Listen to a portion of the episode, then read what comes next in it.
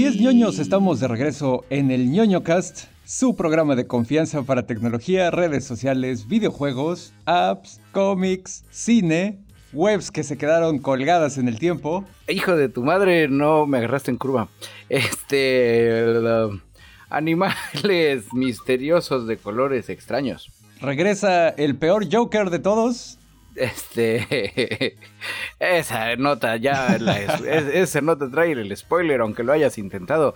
Eh, directores de cine sobrevalorados que van a darle en la madre a otra cosa que nos.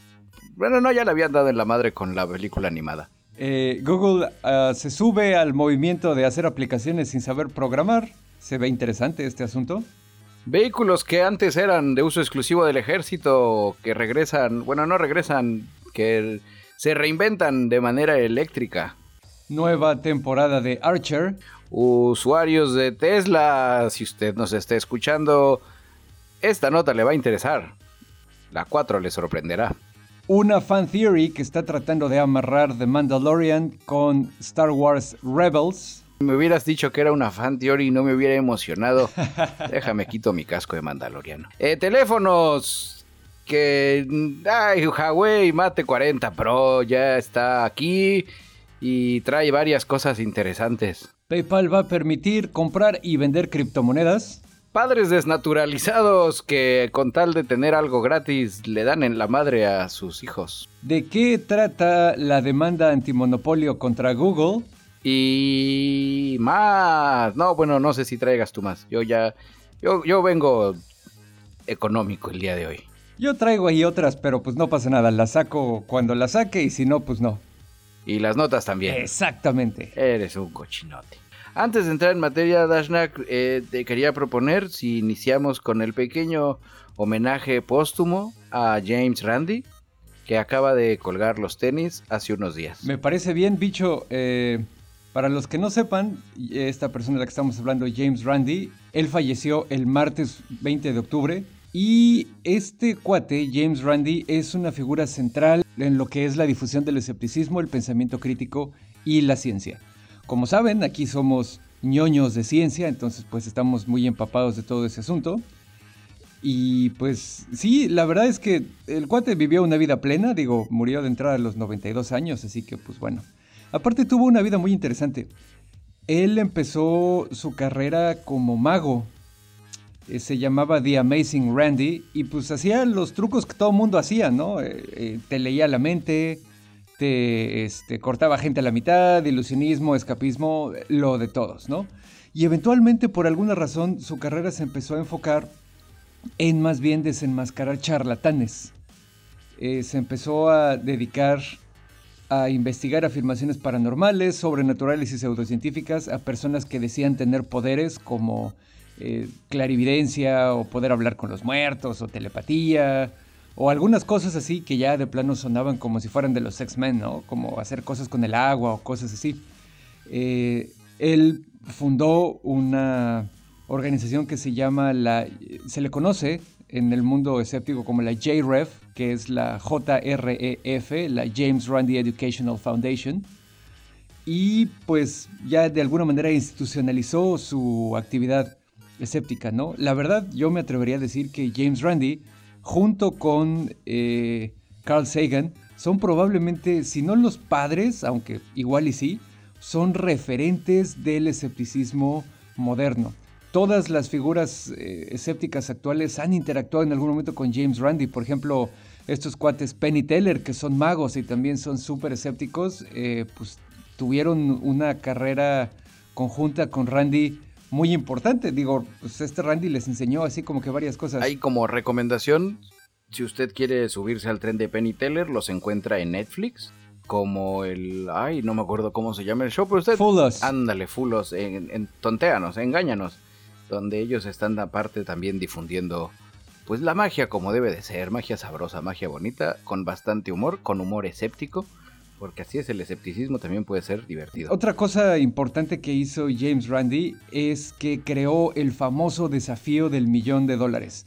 Ya para los noventas, cuando tenía fundada la James Randi Educational Foundation, ofrecía él un premio de un millón de dólares a cualquier persona que pudiese demostrar evidencia sólida, física, real, medible, eh, de cualquier poder o suceso paranormal, supernatural, lo que sea. Ahora, el chiste es que para hacerlo pues tenía que hacerse bajo condiciones rigurosas de ciencia de un laboratorio. O sea, por ejemplo, los estaban filmando en todo momento, ¿no? Y llega un cuate y te dice, no, pues necesito que la cámara esté apagada para hacer mi truco. No, papá, pues entonces no funciona y te vas a la chingada. Nadie nunca ha superado la prueba y sabemos por qué, porque los poderes eh, paranormales, los sucesos paranormales no existen. Yo conozco más de un político que sí hacen magia de desaparecer cosas con todo y videos. Pues sí, definitivamente. Eh, también eh, una de las cosas que lo hizo saltar a la fama al principio de su carrera fue cuando se aventó un round con, no sé, a lo mejor aquí me estoy sonando ya medio añejo, pero a lo mejor se acuerdan de un pseudopsíquico israelí que se llamaba Uri Geller. Ah, cómo no, el dobla cucharas. Exactamente, que decía que tenía contactos con inteligencias extraterrestres y mamadas así. Y eh, Randy una, así llegó a decir, a ver papá, todos los trucos que está haciendo este cuate de doblar cucharas, de hacer levitar cosas, de leerte la mente, lo que sea, los puedo hacer yo también porque son trucos de mago, no son trucos de de veras tener poderes. Y los hizo. Y entonces Uri se ofendió y lo demandó por todos lados y, pues sí, digo, se, quedaron odiando toda su, vida, ¿no? Pero pues sí, de alguna manera demostró que este güey era un charlatán. Yo espero que Uri Geller tenga una buena cuartada de dónde se encontraba el martes 20 de octubre. Porque si yo estuviera a cargo de ese caso, él sería mi principal sospechoso. Exactamente. Y luego, por último, eh, porque pues al final este Randy siempre fue una persona que rompió moldes y estereotipos, en 2010 salió del closet y se declaró gay y entonces aparte de su activismo escéptico, promotor de la ciencia y del pensamiento crítico, pues también hacía activismo a favor de eh, las minorías sexuales. Era un ejemplo para todos nosotros, ñoños. De acuerdo. Digo, ya no la vamos a poner, no estamos en FM, esto todavía no es de los show Show with Music de Spotify, donde le podemos poner buena suerte forastero, pero en nuestros corazones, él sabe que esa canción suena ahora. Exactamente. James Randi fue una persona con unas enormes ganas de vivir, que le hizo mucho bien a la humanidad, eh, pues de alguna manera manteniendo a raya a todas estas personas que nos quieren engañar para vendernos cosas o para aprovecharnos de nosotros. Todas las personas que estuvieron cerca de él lo describen también como pues un amigo entrañable, una persona que siempre estaba de buenas, a la que siempre se le podía aprender algo, así que pues muchas gracias camarada James Randi y buena suerte forastero. ¿Sabes qué camino estás tomando, mijo? Cualquier camino es bueno. Eh, bueno, vamos a cosas que a nosotros nos van a dar risa, pero si ustedes fueran esta niña, no le van a dar risa. Eh, así es, eh, les platicaba que papás le ponen a su hija el nombre de un proveedor de internet para conseguir obviamente, internet gratis. La queridísima Twifia, no sé cómo se pronuncie, T-W-I-F-I-A, Twifia. Ajá. Una muchachona que va a poder, sus papás van a poder disfrutar de internet los 18 años. O sea, hasta que la niña cumpla 18. Ajá. Y no es en Estados Unidos, les va a sorprender el país. En Suiza, Órale. Donde una pareja joven respondió a un anuncio de Facebook de Twifi yo creo que debe ser Twifi. Ah, bueno, sí, le pusieron Twifa porque es niña. Es un proveedor de internet suizo. Desafió a los padres a nombrar a su recién nacido Twifus, si es niño, o Twifia, si era niña, a cambio de 18 años gratis de internet. No mames, güey. Eh, la pareja esta que ganó dijo: Hold my beer. Bueno, my, en Suiza, ¿qué tomarán? Hold my fondue. Y. o leche de cabra fresca, traída por Heidi de los Alpes. Me puse a investigar ahorita que dijiste el nombre, güey. Porque obviamente mi primer eh, pensamiento fue, a lo mejor la pinche compañía no sigue funcionando en 18 años, ¿no? Pero el CEO, que se llama Philip Foch, ya dijo que aun si la compañía quiebra, les están asegurando 18 años de internet. Es un país de verdad, es Suiza. Es Suiza. No, no duden que dentro de poco algún marquetero Guanabí va a decir al señor Slim, güey, que se llame un vato infinito, güey. O sea, güey, publicidad gratis. Ya sabes que... O alguien que se llame Total Play-In, también podría ser un buen nombre, o, Total Play Yo, yo me iría por Total Play-In. Aunque quién sabe, digo, ya para nuestros amigos que nos escuchan aquí en Cancún, durante el, el paso del huracán Delta, fue la guerra de las internets, donde creo que el único que no salió afectado fue Easy. No, no mames. Porque se mantuvo estándar. No, no, no, papá, permíteme. Aquí en donde, donde vivo yo, en donde vivo yo, soy el único cabrón que medio tiene Easy. Todos mis vecinos alrededor no tienen y no sabemos por qué. Es pues porque pues sabes que Easy y el ñoño cast amigos por siempre. Y si no seas puto, ponme internet a mí también. No, yo estoy con Infinitum y aquí Infinitum nos dejó súper mal. En otras zonas de la ciudad yo escuchaba gente que estaba en Total Play y se cambiaba a Infinitum y hablaba con la gente del lado de esta ciudad y le decía, no, chavo, No sé, igual están haciendo un arreglo donde es momento de la rotación. Ellos le ganan a final de cuentas a que todos nos movamos y perdamos esa antigüedad y los paquetes y demás. No, sé, esa es una teoría muy conspiranoica. Y tengamos que pagar las nuevas cuotas de instalación. Exactamente. no sé, está complicado. Así es que si usted tiene un hijo, si alguna compañía mexicana de internet hace la misma campaña publicitaria, le recomiendo que diga está bien, pero en vez de darme el internet, dame el dinero equivalente. Y ay, mira, y nada más tendrías que subir una foto. Oye, eso estaba muy arriesgado porque donde nada más, donde se les hubiera llenado de twifias y twifius, tenías que subir una foto con el certificado de nacimiento después de una verificación.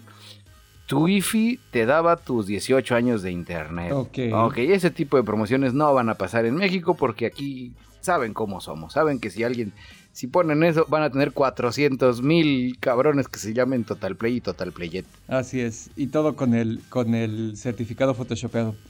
Pero bueno, siguiendo todavía cosas de la red, ahí dando un, paseíto en mis viajes por los interwebs, descubrí que...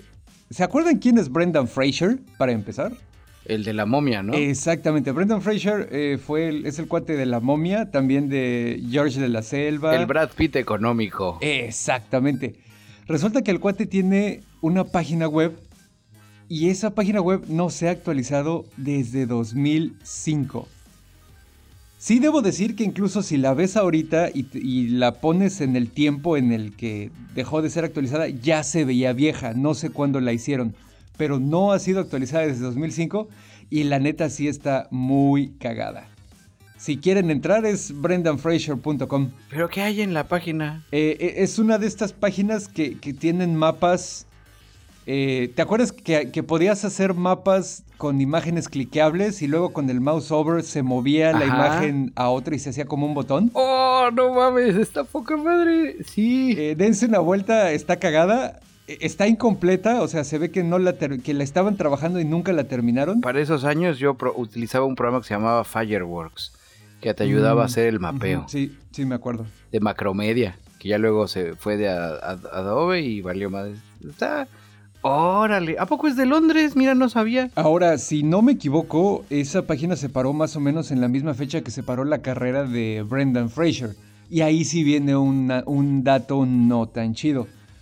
Eh, ah, yo no sabía por qué había dejado de chambear y eh, hace poco me enteré que finalmente él contó que alguien en la producción, no sé si un director o un productor o lo que sea, eh, trató de violarlo. Ay, no. O sea, le aplicaron un, un Me Too. le aplicaron un Me Too, exactamente. Bueno, no un Me Too a él, más bien él debió de haber hecho el Me Too. Y pues, digo, él dice que al final parece que pues, no pasó nada, pero pues quedó tan mal vibrado de la experiencia que ya dijo, no, a la chingada, güey. Y ya dejó de chambear. Verga, güey. Sí, esto estoy viendo en su chamba. Su último trabajo, bueno, que sale aquí en la página, fue en 2001. Si mal no recuerdo, debería de estar...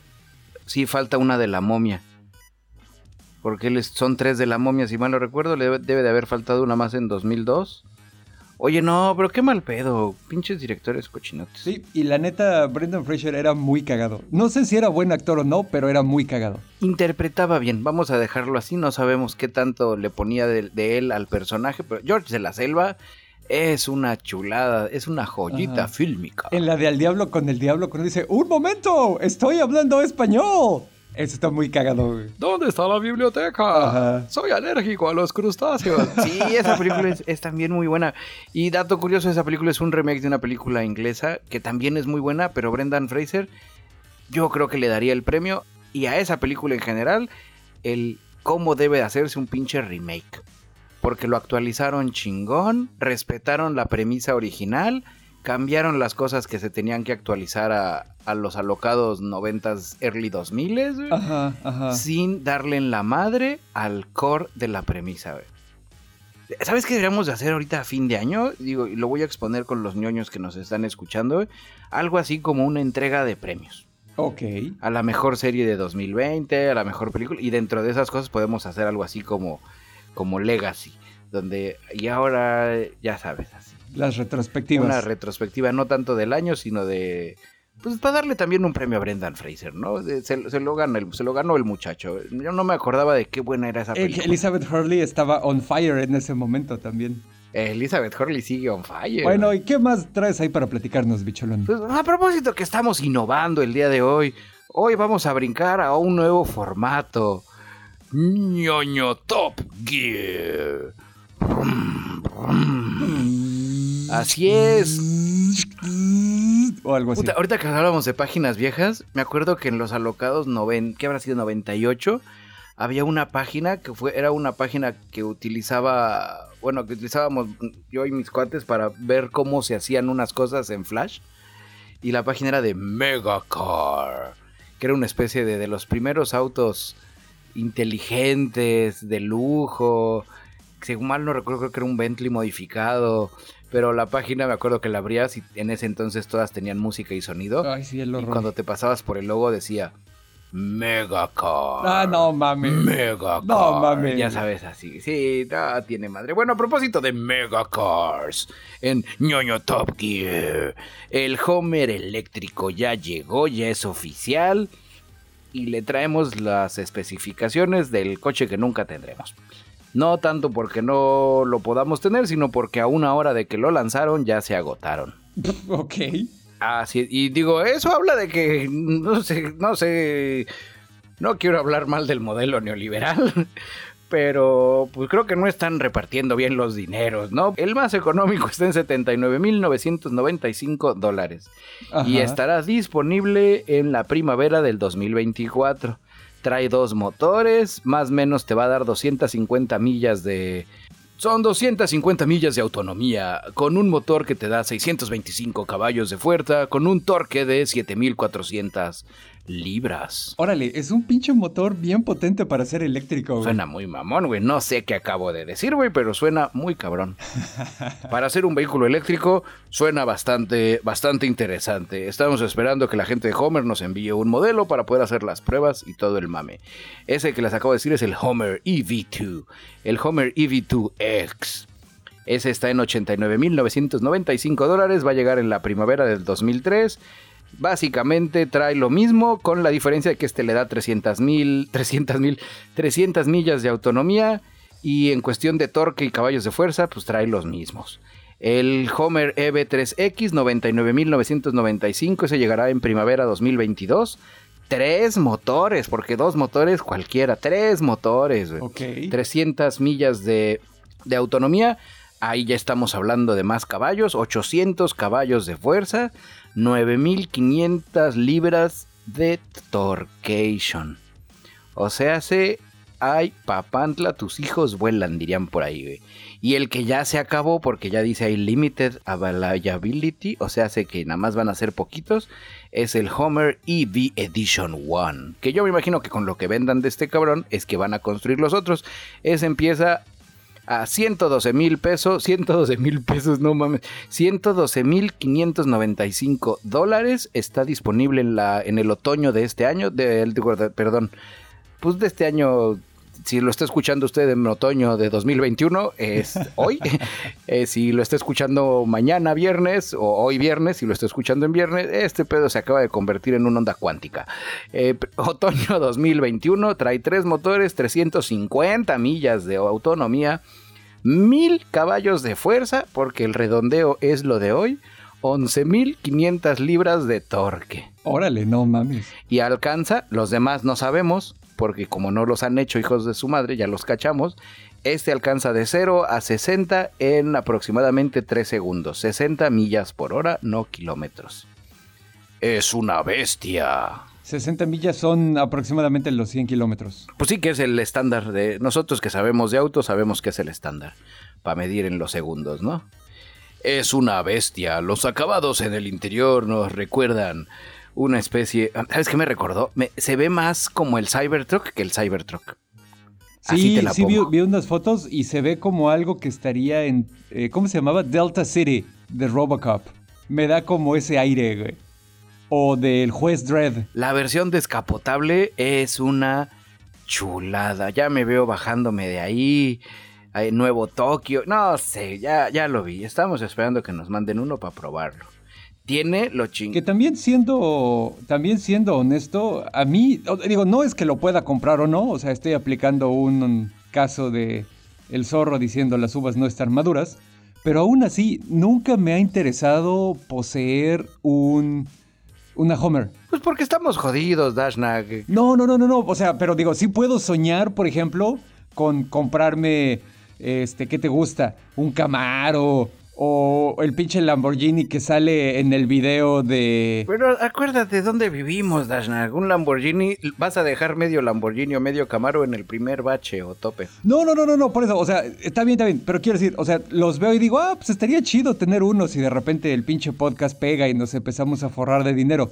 No es una cuestión de pobreza, es una cuestión de que nunca se me ha hecho chida la Homer. Y de hecho no. A mí el Homer que me gustaba era el H1, el modelo militar, hasta que descubrí lo ancho que eran y ustedes no lo saben, ñoños, pero hoy también es día de confesiones. Soy pésimo estacionando. Ah. no mames, hijo de tu pinche madre. 10 años conociéndote y nunca había sabido esto. No, pensé que ya lo habías notado. Ya habíamos, ya habías estado conmigo en el coche. Nunca había puesto atención, güey. Pues así es la atención que me pones. Así es. ¿Qué te digo? No seas pinche llorón. En fin, pero no, sí, está eh, fuera de mamada. Si ahorita tú me dices, este coche tiene el botón que se estaciona solo, esas madres las hacen para la gente como yo.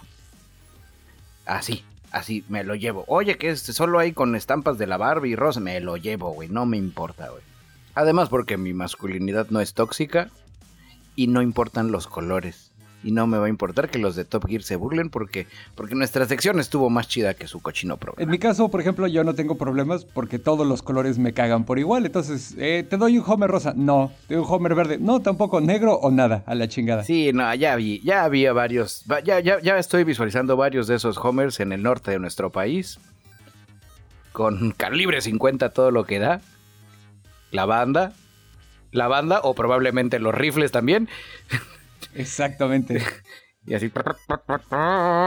Sí, no, y no está tan. Y fuera de cotorreo, rescataron un poco las líneas que le dan la anchura al H1, a diferencia del H2, que era el civil más, más así como, como, como menos anchito, pues. Pero aún así, sí, está, está cyberpunksoso, está. Ah, no sé. Ah Sí, los interiores ya recapacité, no me gustó tanto. Me quedo me sigo quedando con el Cybertruck. Ok. Digo que tampoco te lo vas a poder comprar, pero. Ahora, ahora que estoy viendo. Pues, bueno, igual y cuando vayamos a San Luis Potosí, ¿o dónde es que habían comprado unos para camiones de basura y patrulla? Fue un, municipio de Tamaulipas, ¿no? Creo. Creo que sí. Para que veas, ahora sí, de las cosas que sí me gustaron es que por abajo, es la primera vez que veo que alguien pone una foto de un coche por abajo, Voy a recordar al Rudo Rivera con su famosa frase de ese golpe fue más feo que un coche por abajo. Está muy bonito, parece Hot Wheels. Está planito. Así, me imagino que el Tesla de estar igual. Y bueno, ya aprovechando para terminar con la sección de Top Gear, les platico que Tesla por fin reconoció el fallo en el diseño que hacía que se cayese el parachoques del modelo 3 por la lluvia eh, si usted tiene un Tesla Model 3 y ya se quejó de que su parachoques trasero se le desprendió después de estar circulando bajo la lluvia o carreteras mojadas, ya la compañía dijo que está bien, güey, que, le, pase usted la factura de su esa chiva, güey. Voy a citar al vocero de Elon Musk. En raras ocasiones, ciertos componentes del Model 3 construidos en fábrica de Fremont antes del 21 de mayo de 2019, pudiendo quedar dañados conduciendo a través del agua encharcada en una carretera. Y así ya me dio huevo hacer el acento. Bla, bla, bla, bla, bla, bla, bla, bla, bla. Si usted o su patrón tiene un Model 3 construidos en la fábrica de Fremont antes del 21 de mayo, pues es momento de que hable a su concesionaria Tesla para solicitar una revisión de su modelo. Este fue ñoño Top Gear. O sea, se le cae la puta defensa por mojarse. Pues no de que se moje, no es como Ranma, así de que lo salpicas y se cae. Acuérdate, cuando vas manejando a cierta velocidad, el agua va pegando, me imagino que se como que embolsa y tómala. ¿Que se, se vuelve como un agente abrasivo o algo así? Pues más bien como que se ya, yo, yo le voy más a que sea de llenar de agüita y se, se rompe, ¿no? Ya, y acaba pesando 50 kilos más la chingadera o algo así. Ajá, y se, le, y se cae. Y es adiós para choques trasero del... Qué, qué coraje, ¿no? Comprarte un coche de esa cantidad de dinero. Y bueno, hace igual poco unos días, para seguir y cerrar todo este pedo, un Model Y, un Model Y, ¿sería? Sí, un Model Y, el más popular de Mérida. Y. Perdió su techo solar panorámico al salir del concesionario. El actor que interpretó a Aladdin en la última película de Aladdin fue al que le pasó esta cochinada. Demandó a la compañía que vendía después de que una rueda de sus Tesla saliese. Ah, no, este güey eso. No, hoy no mames, yo ya no quiero un Tesla, ¿eh? No, re- regreso a lo del. A cambio lo del Cybertruck, me quedo con el Homer que se le salió volando una llanta. Ah, no mames. güey. Oye, mira cosas que se... Esto ahora se convirtió en, en ventañoñando, porque este estamos hablando de, de Mena Masud, el actor que interpretó a Aladdin. Hoy no puede ser. Y demandó a la compañía con el poder Bueno, del regresando un poco a las ñoñerías tecnológicas, les traigo una nota triple de Google. Número uno, no importa qué sistema operativo utilicen, queridos ñoño escuchas, si usan Google Chrome como su navegador, actualícenlo ya. Eh, el 19 de octubre, hace apenas unos días, descubrieron una vulnerabilidad de seguridad bastante grave que le permite a un atacante hacerse con el control de tu navegador utilizando algo que se llama Web Fonts, que es básicamente descargas... ¿Eso funciona si estoy en modo incógnito? Sí, que descargas, Ok, déjame actualizo entonces. descargas una fuente de internet que pues de alguna manera está dentro del diseño de tu página y pues si esa fuente está hecha de manera específica por un atacante, te desborda el almacenamiento de memoria que se supone, el, el- hagan de cuenta como el recipientito así para las fuentes, lo desborda y el código se va a otro lado y ya valiste madres. Oh, no. Entonces, este, pues sí, actualícenlo así como que corriendo, ya salió el parche, así que no va a haber ningún problema. No se espanten tampoco, pero actualicen. La siguiente de Google es que es algo que... Venga, venga, estás en, estás en la zona, estás en la zona, Dashnak. Venga, venga, venga. Algo que ya habíamos platicado igual en algún momento. Eh, ahorita existe un movimiento para tratar, por parte de las empresas de tecnología, para tratar de crear alternativas que te permitan hacer aplicaciones, ya sea para dispositivos móviles o para la web en escritorio, lo que sea, sin necesariamente saber programar. Más allá de eso, de que pues, saber programar pronto, o por lo menos tener los fundamentos básicos de la lógica de programación, pronto va a ser tan necesario como saber leer o escribir, pues está chido para todas las personas que necesitan procesar datos o recopilar información de lo que sea y no saben programar y no tienen tiempo de hacerlo. Entonces Google acaba de sacar una madre que se llama AppSheet, que es una plataforma para crear aplicaciones sin escribir código, como les dije. Va a venir integrada a Google Workspace, que va a ser el reemplazo de la G Suite, que aparte de la suite de oficina, de- ya saben, Docs y todo eso, también va a incluir eh, Gmail, Calendar, Google Meet y pronto Google Chat. Entonces, eh, Pero dentro de esa suite, esta onda que van a sacar es algo así como el programa Brackets. Sí, no, fíjate, no es un editor de código, que por cierto, si son eh, programadores y, y les gusta ese asunto, asómense a Brackets, está chido. Este, no, no están así, no están creando un editor de código porque la idea es que no haya código. Es que, por ejemplo, si tienes una hoja de cálculo, una- tu hoja de cálculo va a ser tu base de datos. Entonces, la, Oh, como una integración más cabrona. exactamente, así como Google, Google Forms, Había un proyecto así de Microsoft. Y de hecho, e- ese de Microsoft fue de que compraron a una compañía que, que hace. Compraron hace poco una compañía que hacía eso también. En este caso, tu, tu- tu hoja de cálculo es un poco como, neoliberales. como tu base de datos. Y de ahí va, eh, va a utilizar inteligencia artificial para analizar la estructura de datos de esa hoja de cálculo y hacer un, un mini prototipo de la app. Y ya después tú ahí le vas pimpeando un poco.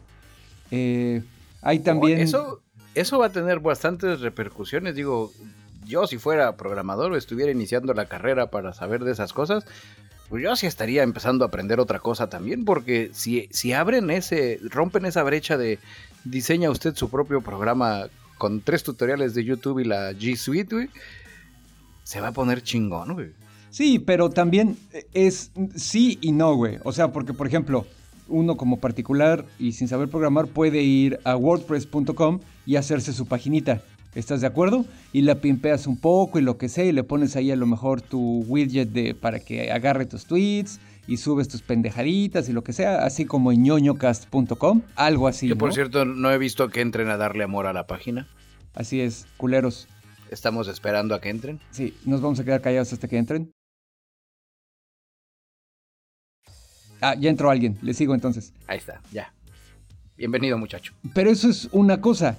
Y si de repente quieres entrar a la página esta que te da, te dice cuántos saltos musicales hay entre Banda El Recodo y Nine Inch Nails, por ejemplo, esa madre no está prefabricada. Por ningún lado. Y no hay inteligencia artificial que la haga, güey. Tienes que sentarte tú a tirar el código desde cero. Sí, es custom. Es la misma chingadera con esto. Bueno, entonces voy a, voy a, voy a replantear, voy a replantear mi premisa. Si usted está en la secundaria y planea dentro de tres años estudiar programación, reconsidéralo. Ah. Porque al paso que va este, pues sí, no, pues digo, ahorita no. O sea, me, queda claro que ahorita la aplicación esta es muy, es muy básica, es más para manejo de base de datos y todo lo demás. Pero la tendencia, pues va para allá. Pues, la tendencia está yendo para allá. Entonces, como, como la figura paterna ausente que tienes, queridísimo ñoño, que está en esa situación, papá bicholón te recomienda robótica. Ahí, ahí, fíjate que estás tocando otro tema interesante. Eh, hay pocas personas que tienen de verdad presente el, nivel de holocausto que va a ser para el trabajo la introducción de la inteligencia artificial. Va a haber un montón de trabajos que se van a acabar. Entonces, desde esa perspectiva, eh, ser una persona que sabe trabajar con computadoras, pero por eso no me refiero a ser el güey que analiza los datos en Excel, porque eso lo va a hacer eventualmente una inteligencia artificial. Por eso digo robótica, así quedas cubierto, te quedas con chamba, le ayudas a arreglar los cuerpos a los overlord robots que nos van a dominar y entonces vas a ser de los favoritos. Si es que los tardígrados no se los chingan antes. Las profesiones que probablemente tarden más en ser reemplazadas o que de plano nunca puedan ser reemplazadas son las relativas a tecnologías de la información, robótica, inteligencia artificial, eh, científico de datos y cosas como de ese estilo, ¿no? Técnico de aires acondicionados. Ah, también, sí, definitivamente. Esa, esa también es una muy buena opción. Y aprovechando que estoy en la zona, ahí les va la tercera. Venga, con Tokio. El Departamento de Justicia de Estados Unidos, que pues como saben, Google está basado en Estados Unidos, los acaba de demandar por monopolio. Madres. Eh, a ver, no, clic en leer más, ahora sí me interesó. Eh, ahí, te va, ahí te va. Voy a, voy a hacer una, una pequeña... Antes, voy, voy, a poner una pausa veloz mientras hablo con, la gente que ve mis acciones, no vaya a ser que... Ay, Ha de ser bonito ser así de rico, ¿no? Así de que escuches una nota y digas, oye, en la madre, güey. Chayito, comunícame con... Vende, vende. Comunícame con, con este güey para que venda, güey. En un multiverso, yo sé que estamos eh, Les, primero les voy a hacer un poquito de historia. Como saben, eh, Estados Unidos tiene una devoción fanática y cuasi religiosa a esta onda de libre mercado. No creen de ninguna manera en la regulación y tienen esta idea extraña y fantasiosa de que las compañías y los mercados son capaces de regularse a sí mismos o de autorregularse, que es como ellos lo, llaman. Es el modelo neoliberal. No, digo, bueno, no, no me quiero poner este tan chairo, no es por ahí. Ya luego les platico de los Chicago Boys. Exactamente, pero pues ha demostrado una y otra vez no ser así de simple. Lo que le está pasando ahorita a Google ya le pasó a Microsoft en los 90. Lo demandaron exactamente por lo mismo y el Departamento de Justicia y el Departamento de Comercio de Estados Unidos, la Secretaría de Comercio, no sé cómo lo traduciríamos. El Consejo del Huevo. No han aprendido un carajo. Siguen dejando que las compañías hagan exactamente lo mismo. Pues es que es ese mismo modelo. Es, es la tierra de la libertad hasta, cuando, hasta que no. Hasta que no, exactamente. Somos capitalistas cuando hay ganancias y somos socialistas cuando hay pérdidas.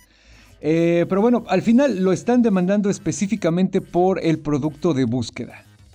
Eh, como saben, el motor de búsqueda que tiene mayor mercado y el más utilizado en todo el mundo es Google. Entonces, el Departamento de Justicia de Estados Unidos alega que Google está utilizando esa posición predominante en el mercado para evitar la entrada de otros posibles competidores. ¿Cómo? Pues de diferentes maneras, ¿no? Eh, hacen su propio... Pero ahí también, no sé, voy a jugar al abogado del diablo con Google. Creo que más bien fue una cuestión de que sí fue el mejor, güey. Me hace, hace unos días recordaba, ya sabe uno que ya es viejo y se pone a acordar del pasado, cuando antes la indexación de los buscadores no era automática, sino que tú tenías que ir y llegar con tu paginita. Señor de Alta Vista, ¿me puede acomodar aquí un espacio? Ah, sí, Simón, suscribe. Y Yahoo. Pásale, hijo. Ajá, y digo, y había un chingo, el encanto de Google era esa parte donde te resolvía el pedo de, no, joven, usted no tiene que venir acá, güey. Me acuerdo que llegaba una Google, oye, ¿cómo indexo acá en el...?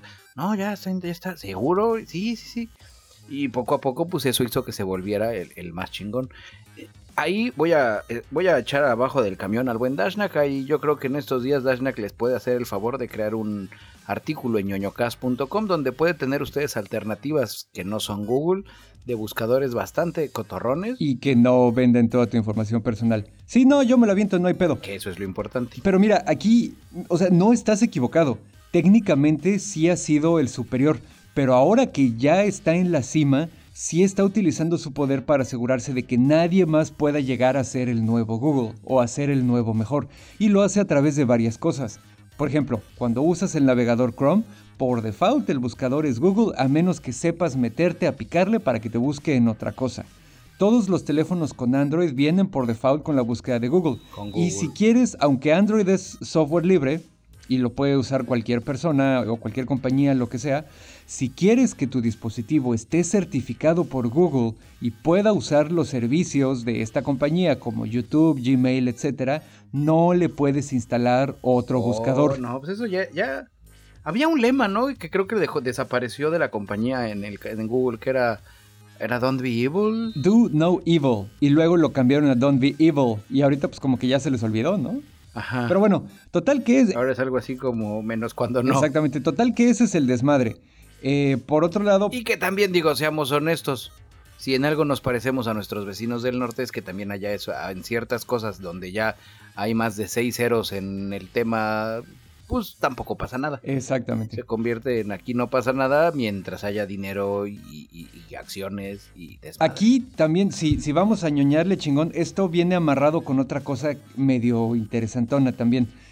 Eh, no sé qué tan familiarizados estén nuestros ñoño escuchas con el sistema político en Estados Unidos, pero pues básicamente lo podemos resumir en que solo hay dos partidos. Muy cabrón. Yo, puedo hablar por todos los ñoño escuchas. La gente que escucha el ñoño cast es gente informada. Exactamente. Es gente chingón. Así, escuchen el ñoño cast mientras leen el Financial Times. Así están. oh, qué jocosos son estos muchachos. Donde ellos también no solo leen las noticias en un solo lugar, que debería de ser el ñoño cast, sino que también nutren con otros medios de información como BBC, Al Jazeera, RT, CNN, Fox News para ver también el otro lado de la moneda. Para burlarse de los loquitos. Es exactamente a lo que voy. En Estados Unidos básicamente hay, dos partidos políticos, los demócratas y los republicanos. Los republicanos son los conservadores de derecha y, lo digo en términos académicos reales, no las pendejadas que usan los políticos aquí en México para denostar a su oposición. Y los demócratas son como que los más izquierdosos, ¿no? Entre comillas, ¿no? Porque ya si nos vamos a meter en temas políticos, debo de admitir que nuestro candidato Joe Biden es el demócrata más conservador en la historia moderna. Sí, bueno, estoy hablando como en términos generales. Yo sé, pero quería mamar que quería mamar esa frase. Llevo llevo cinco programas queriéndola decir. Ok, ok. No encontraba el momento. Todo esto viene a decir que en los últimos años y como consecuencia de la actividad de Donald Trump, que es un republicano que cada vez más pierde contacto con la realidad, pues toda la banda de republicanos que quieren congraciarse con Trump, que es una persona vengativa y que la puede armar de pedo, este, pues de alguna manera se subieron al mismo tren del mame y han decidido que las compañías tecnológicas en Estados Unidos tienen un sesgo anticonservador.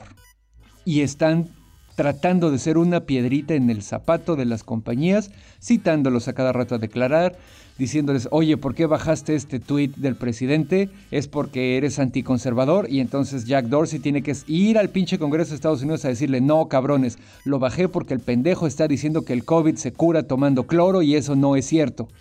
Entonces, esta... ¿Sabes qué me recuerda? Me recuerda a la época de la Guerra Fría, donde correteaban a... donde el enemigo era Hollywood, porque Hollywood estaba llena de rojos. Ajá. Digo, no que la haya vivido, yo sé que usted va a decir, ay, en la madre, ¿cuántos años tiene Bicholón? Lo habló muy vivido. No, pero para hay registros históricos, claro. Pero hay registros históricos y películas, ¿no? Es, es, me, me da esa impresión que es esa especie de cacería de brujas evolucionada ya no a personas, sino a empresas que a final de cuentas se pueden convertir en el enemigo de la semana. Que no es una semana y que técnicamente no es un enemigo, pero se pone, se pone bueno. Y bueno, y sí hay evidencia de que este sesgo anticonservador es falso, pero se siguen esforzando por armarla de pedo. Y mis queridísimos ñoño escuchas, en la ya nombrada sección Animales Fantásticos y dónde encontrarlos, saludos a nuestros vecinos de oficina el buen César y Manuel. Saludos. Que me dijeron que esas not que, este tipo de notas les alegraban su, su godín y triste vida. En España eh, se reportó en Twitter hace una semana, semana y cachito, para ser más exactos, un trío de agapornis. Los agapornis son esos periquitos que tienen los colores parecidos al jersey coquetón del Barcelona, si mal no recuerdo. Disculpe usted si la cagué, no sé mucho de fútbol, pero recuerdo haber visto un meme de esos pericos y de unos futbolistas. ya saben, amarillo, naranja y verde, todo degradado, muy sensual. Esos son los agapornis, son aves que son muy buena onda, son bastante inteligentes, no tanto como los pericos africanos, pero les gusta estar en banda, les gusta echar desmadre y en especial a estos tres agapornis que vuelan libres y revolotean entonando canciones como Bella Chao, porque son revolucionarios, se están dedicando a atormentar a los propietarios de otros agapornis. ¿Cómo ah, los atormentan? liberándolos de sus jaulas.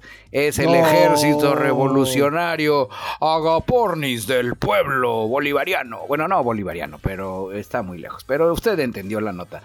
Eh, la señora, una muchacha en Twitter, descubrió este show, le tomó fotos, empezó a preguntar, Hola, ¿alguien conoce a los dueños de estos agapornis que están tratando de liberar a mis agapornis? Y alguien dijo, joder, tía, esos han estado ayer y han liberado a mis agapornis.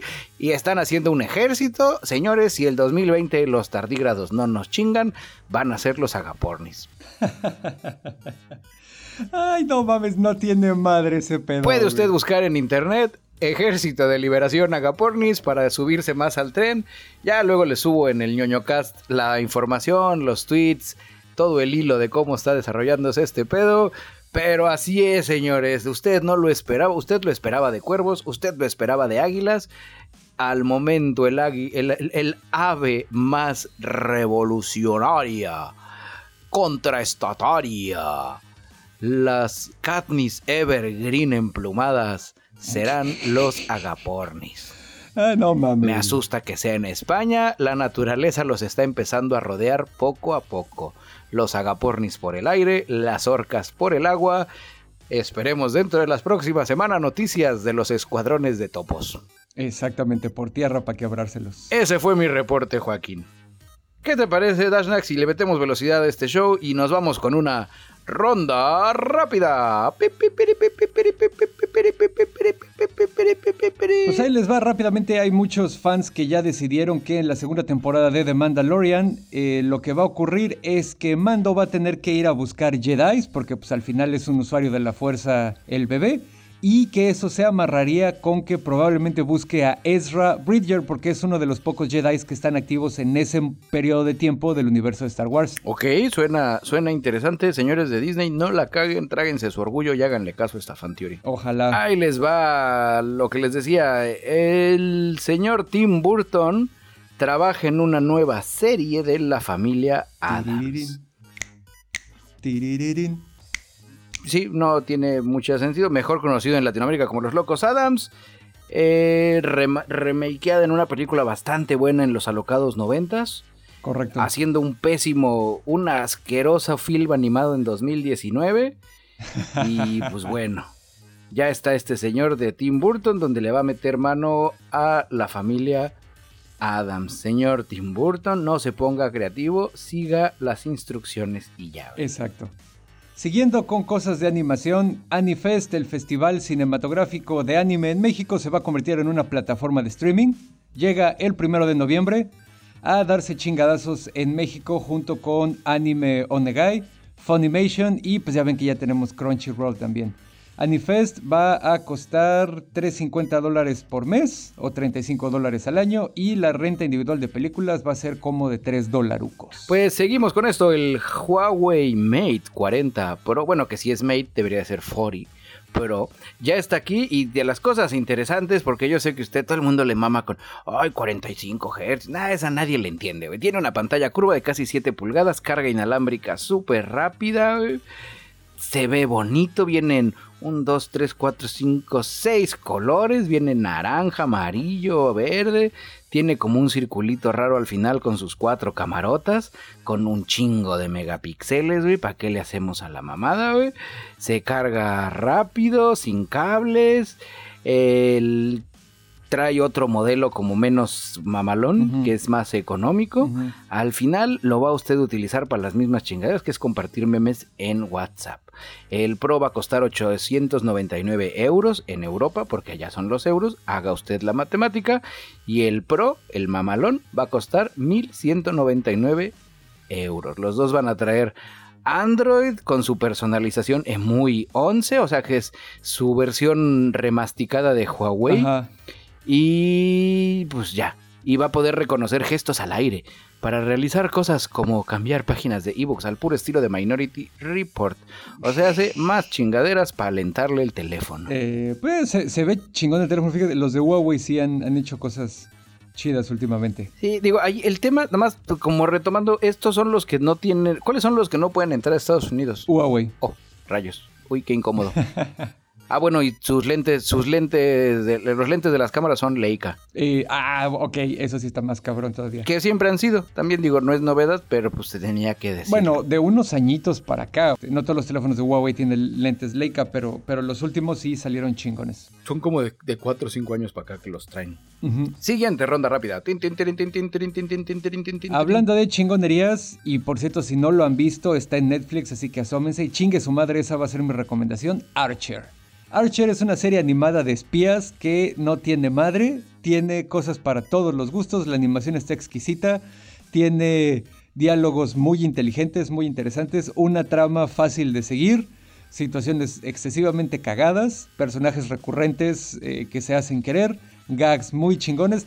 Eh, chingue su madre, esa va a ser mi recomendación. Véanla y la buena noticia es que ya firmaron una temporada 12. Órale, ¿ya llevan 12? Entonces eh, va a regresar, todavía no la hacen. Ya van en la 12, en la temporada 12. Terminaron la 11, es correcto. Y FXX ya anunció que la nueva temporada va a debutar en el 2021 en FXX, en FX, en Hulu. O sea que tenemos Archer todavía para rato. Y porque chingue su madre el orden. Vamos a darle yo también ya mi recomendación, porque las recomendaciones tienen que ir en pares, como los alacranes. Así es. Mi recomendación el día de hoy es The Dead Don't Die. Los muertos no mueren. Es una película de 2019.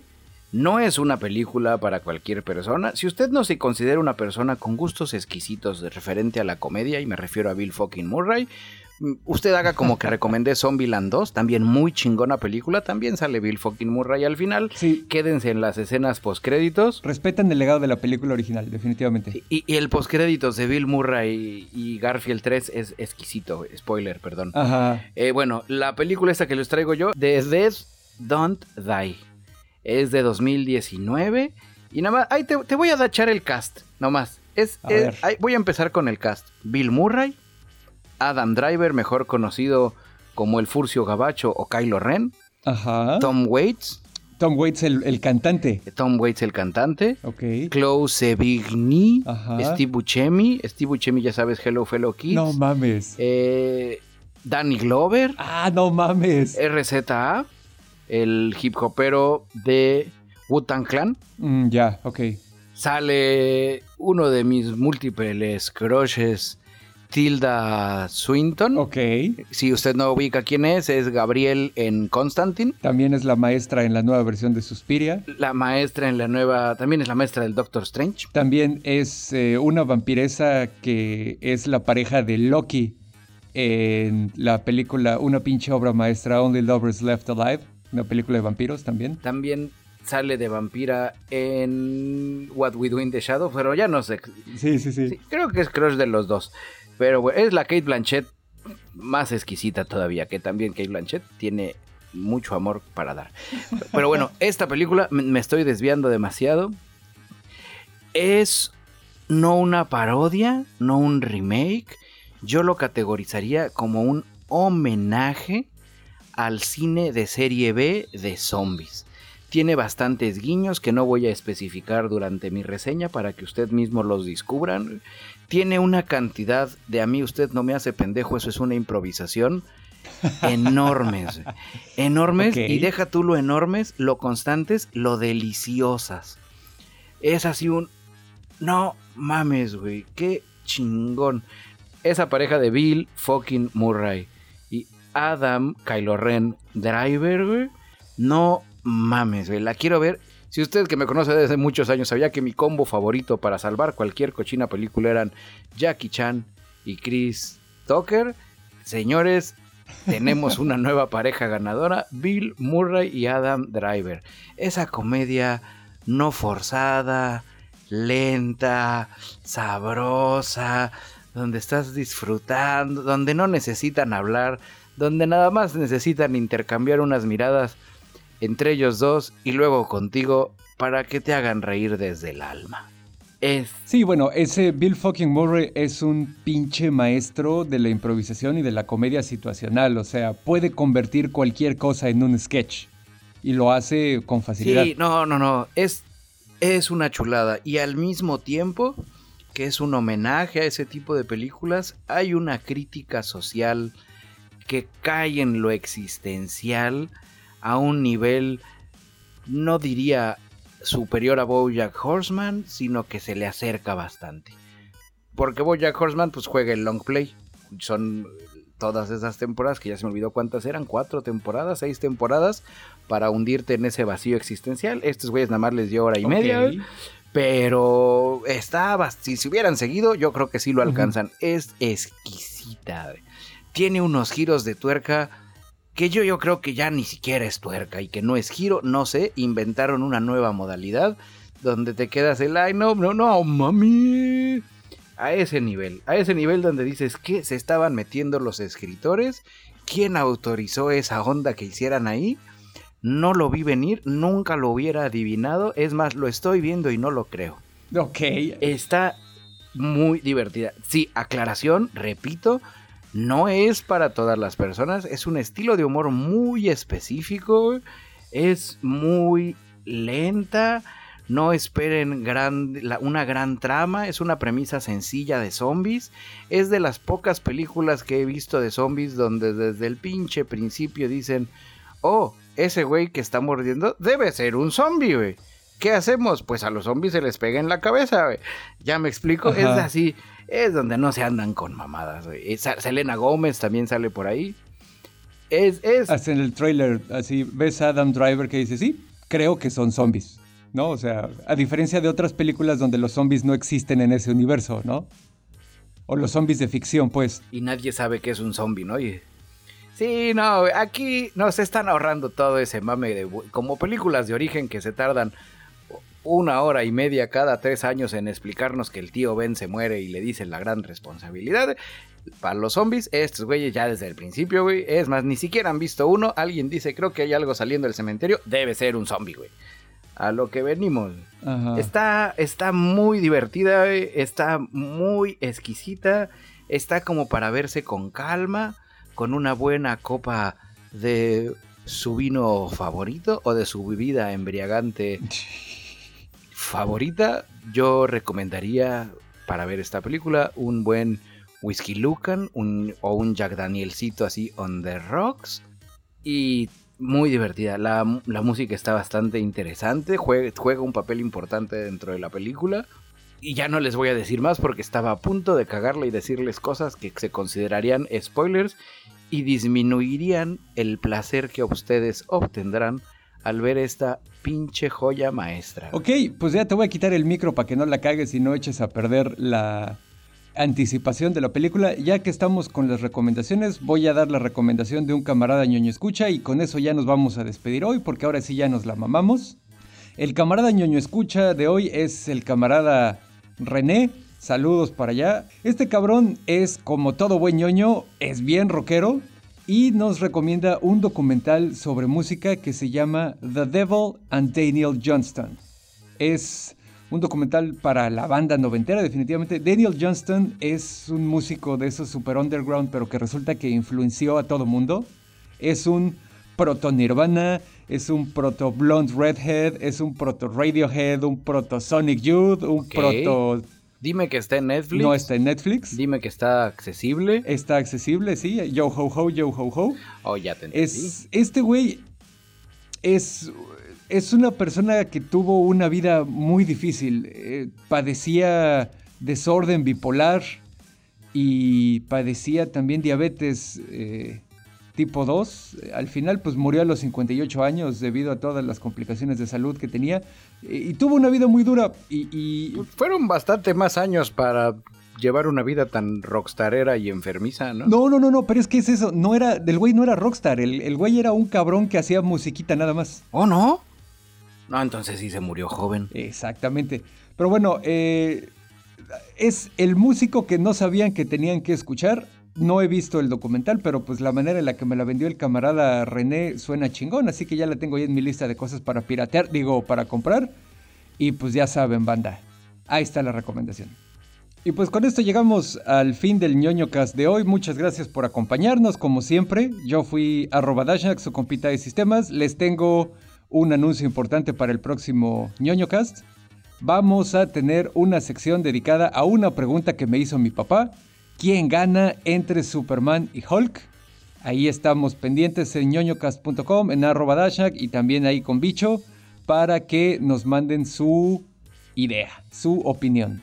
Súbanse al tren, dennos su opinión, esperemos hacer esto, no todos los programas, pero sí de manera seguida la famosa y nueva sección Pregúntale al ñoño, donde todos podemos participar, donde nosotros seremos su voz porque estamos inspirados por esos bravos valientes emplumados, los agapornis. Mis queridísimos ñoño escuchas, yo soy su amigo y camarada cirujano de la radio Bicholón, así me encuentra usted en Twitter, así me encuentra usted en Instagram, así me encuentra en Facebook. Por mi parte es todo. Ahora imagínense que quitamos nuestra flor del escritorio y giramos nuestra silla.